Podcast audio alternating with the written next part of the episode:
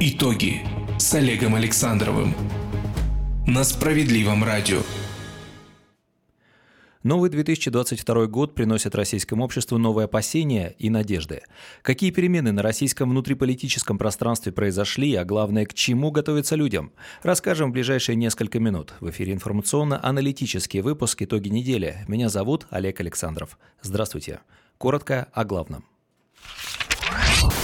Власти Российской Федерации, как мне кажется, увидели в этом не опасность, а возможность. Они, я думаю, смотрят на товарища Такаева, который благодаря этим волнениям обрел всю полноту власти, избавился от Назарбаева и всех людей Назарбаева. И у меня ощущение, что сейчас у нас папаху Такаева примеряют на себе очень и очень многие. Попытка госпереворота и массовые протесты в Казахстане – урок для российских властей или нет?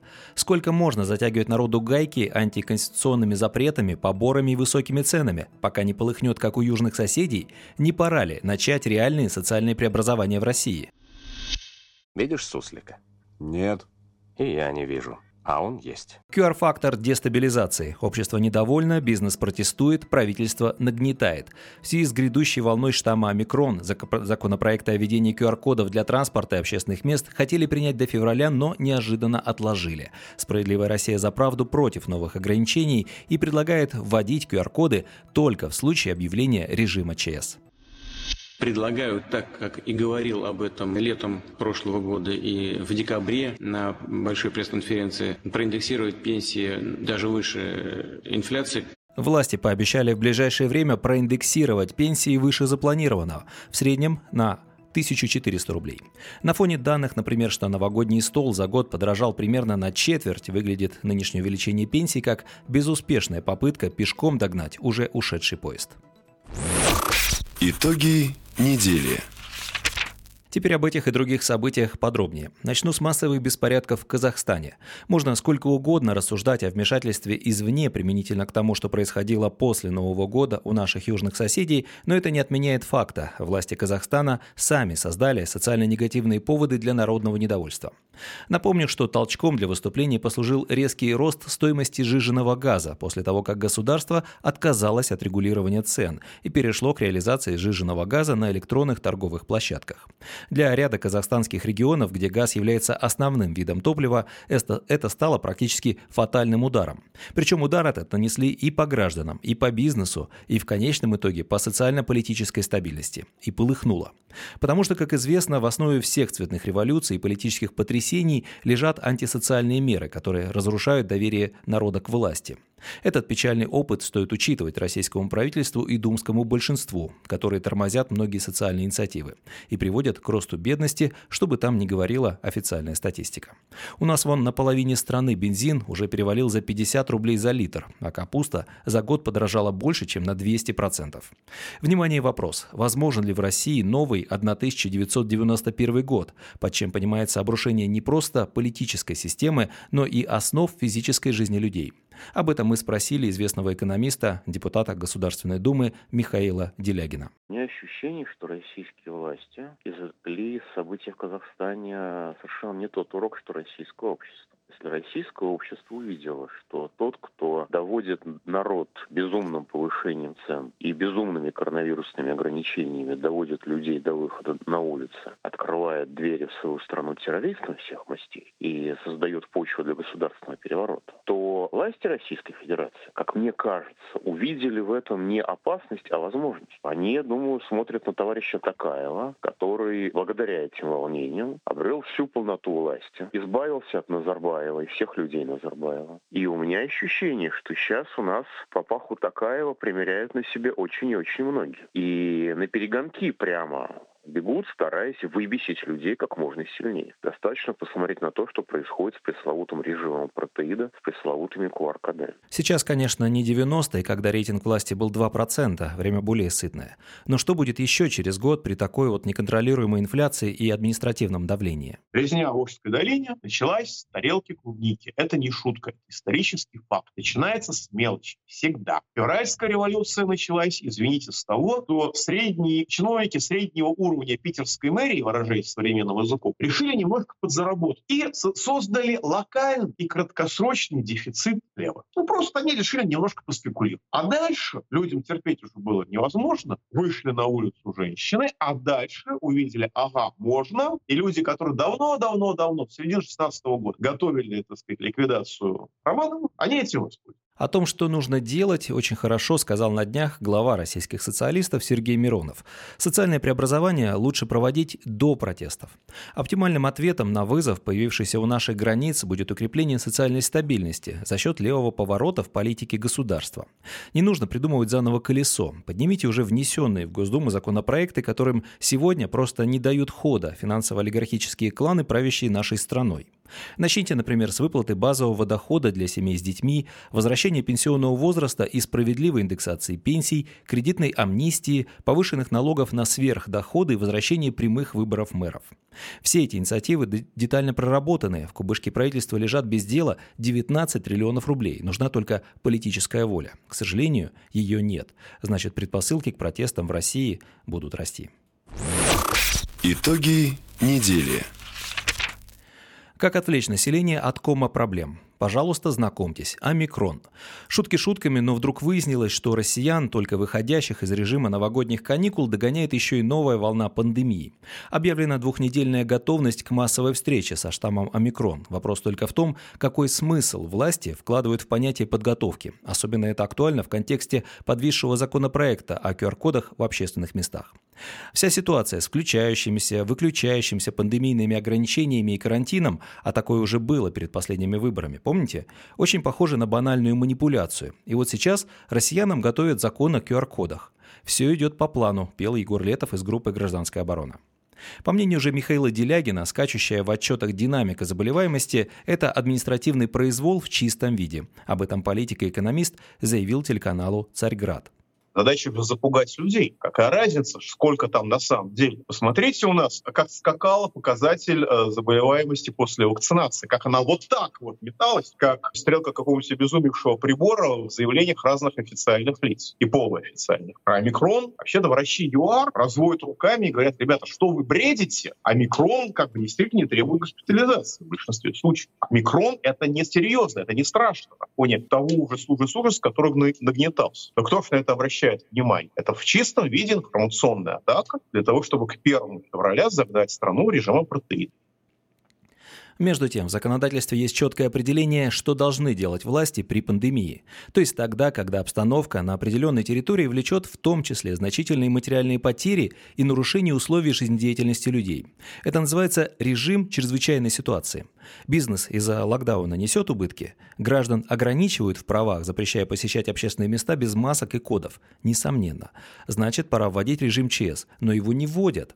Знаете, ситуация напоминает известную сцену из народной комедии ДМБ, где прописанный в законе режим ЧС словно тот самый суслик, которого не видно. Видишь суслика? Нет. И я не вижу. А он есть. QR-коды в том виде, как их лоббируют авторы законопроекта, и есть очевидное нарушение условий жизнедеятельности людей, ограничение доступа к повседневным услугам и сервисам, реализации базовых конституционных прав. Апартеид, как выразился Михаил Делягин. Но почему-то ключевое понятие ЧС как раз отсутствует в формулировках предлагаемого закона, а вместе с ним замыливаются и обязанности властей по компенсации ущерба и оказанию материальной помощи пострадавшим. На неделе из Госдумы пришла новость. «Справедливая Россия за правду» предлагает вводить QR-коды только в случае объявления режима ЧС и никак иначе. Партия по-прежнему считает QR-коды избыточным и неадекватным способом противостояния пандемии.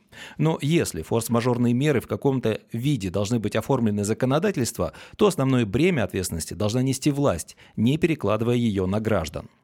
Представленная лидером социалистов Сергеем Мироновым поправка ко второму чтению закона о QR-кодах – единственный способ поставить этот инструмент на службу обществу. По его словам, официальное введение режима ЧС защитит людей и организации, позволит им рассчитывать на компенсации и другую помощь со стороны государства. И еще по теме. Пока правительство нагнетает QR-фактор, народ ропщет, кое-где бизнес уже протестует. В Санкт-Петербурге к бойкоту обязательной проверки цифровых кодов присоединились десятки организаций малого и среднего бизнеса. Число участников непрерывно растет. Еще неделю назад их было 73, а начавших акцию рестораторов уже поддержали предприниматели самых разных направлений, от студии йоги до бильярдных клубов. В свою очередь им выражают в соцсетях одобрение и солидарность рядовые горожане. Власти увидели, что бойкот из стихийного русла переходит в организованно, и это уже серьезно. Прокуратура пригрозила участникам штрафами и даже уголовной ответственностью, и на каждом следующем витке этой спирали нарастает риск ухода ситуации в деструктивный сценарий. Вариант такого сценария мы наблюдали в Казахстане. Создается прекрасная почва для политических провокаций. Самое непонятное здесь, почему в ее подготовке участвуют представители государственной власти. Например, глава Минздрава Михаил Мурашко в свежем интервью российской газет, газете с безапелляционными заявлениями, что россиянам придется адаптироваться к режиму повсеместных QR-кодов. Может быть, адаптироваться к требованиям общества и здравого смысла нужно все-таки самому правительству, если, конечно, оно заинтересовано, не заинтересовано в эскалации конфликта и разрастании протестных настроений. Кстати, в пятницу, 14 января, СМИ сообщили, что вице-премьер Татьяна Голикова предложила отложить рассмотрение законопроекта о QR-кодах. Это еще раз доказывает, что мера не связана с реальной борьбой с пандемией. Итоги недели. До конца января в России примут закон об индексации страховых пенсий неработающим пенсионерам. 12 января президент Владимир Путин на совещании с членами правительства поручил Кабмину принять в ближайшее время решение об индексации пенсий на 8,6% в связи с ростом цен. Предлагаю, так как и говорил об этом летом прошлого года и в декабре на большой пресс-конференции, проиндексировать пенсии даже выше инфляции. Сейчас смотрится как 8,4% на 8 8,6%, ну, с небольшим зазором, потому что окончательных цифр по инфляции пока нет. Я прошу правительство в самое ближайшее время провести необходимые процедуры и принять решение. Конечно, чиновники сразу же засуетились. В Минтруде подсчитали, что пенсии будут проиндексированы для 30 миллионов 800 тысяч неработающих россиян. Прибавка к пенсиям после индексации в среднем составит 1400 рублей, сообщила зампред Комитета Совета Федерации по социальной политике Елена Бибикова. Причем индексация, скорее всего, будет проведена задним числом, с 1 января. А в Министерстве финансов добавили, на повышенную индексацию пенсий конкретно в этом году потребуется дополнительно почти 173 миллиарда рублей а всего индексация пенсий в наступившем году потребует без малого 550 миллиардов. Со стороны кажется, что пенсионерам готовят золотые горы, что наконец-то начали беспокоиться о самой незащищенной категории россиянах – пенсионерах. Но это не совсем так. Страховые пенсии по закону обязаны индексировать на уровень инфляции, а вот сверхинфляционная прибавка к пенсии составит примерно 472 рубля. Согласно бюджету ПФР, в прошлом году средняя страховая пенсия в России составляла 17 481 рубль. Ее проиндексировали с нового года на 5,9% до 18 512 рублей. После объявленной Путиным индексации на 8,6% она вырастет по сравнению с прошлым годом до 18 984 рублей. Конечно, не всех такое положение дел устраивает. Левые фракции СР и КПРФ заявили, что поддержат любое решение парламента, направленное на повышение качества жизни граждан. Но предложенного сейчас явно мало. 8 января руководитель фракции «Справедливая Россия за правду» Сергей Миронов сообщил, что в этом году вновь собирается внести в Государственную Думу законопроект, которым предлагается вернуть индексацию страховых пенсий работающим пенсионерам. А также в начале весенней парламентской сессии фракция внесет на рассмотрение Государственной Думы законопроект о выплате повышенной пенсии не с 80 лет, как сейчас, а на 5 лет раньше, 75 лет. Сергей Михайлович надеется, что в этом году наша страна преодолеет негативные последствия и остановит прогрессирующую бедность населения. Свою мысль политик выразил весьма оригинально в четверостишии, посвященном Новому году. Ну и по традиции четверостишья, где первые две строчки посвящены году уходящему, две строчки году наступающему, но на тему дня, на злобу дня, как говорится, так что не обессудьте. С годом быка было много проблем. Маски уже надоели нам всем. Тигр, надеюсь, не подведет. Светлую полосу нас приведет. Итоги недели. Глава счетной палаты России Алексей Кудри на неделе тоже прибегнул к крылатым фразам. На Гайдарамском форуме он отметился с заявлением в духе известного афоризма о том, что если чиновники едят мясо, а народ капусту, то в среднем все едят голубцы. Знатный либерал и реформатор порадовал россиян сообщением, что уровень жизни в современной России якобы примерно на 20% выше, чем был во времена СССР.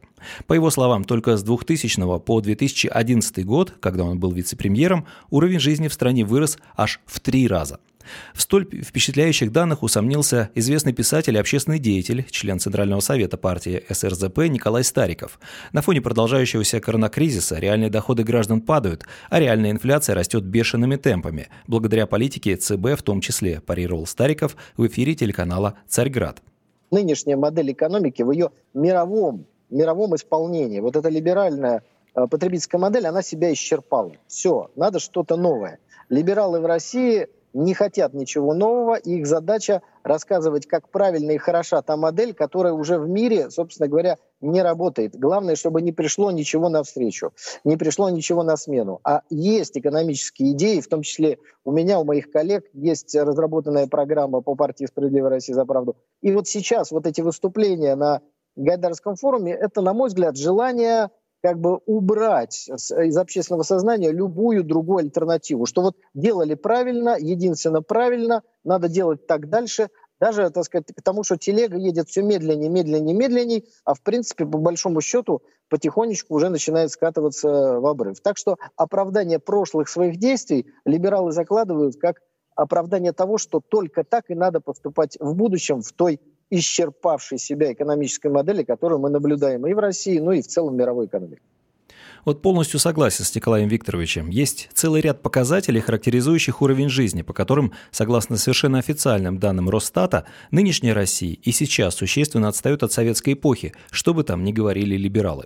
Например, потребление молока и молочных продуктов сейчас в полтора раза меньше, чем в конце советской эпохи. Потребление говядины в два раза меньше.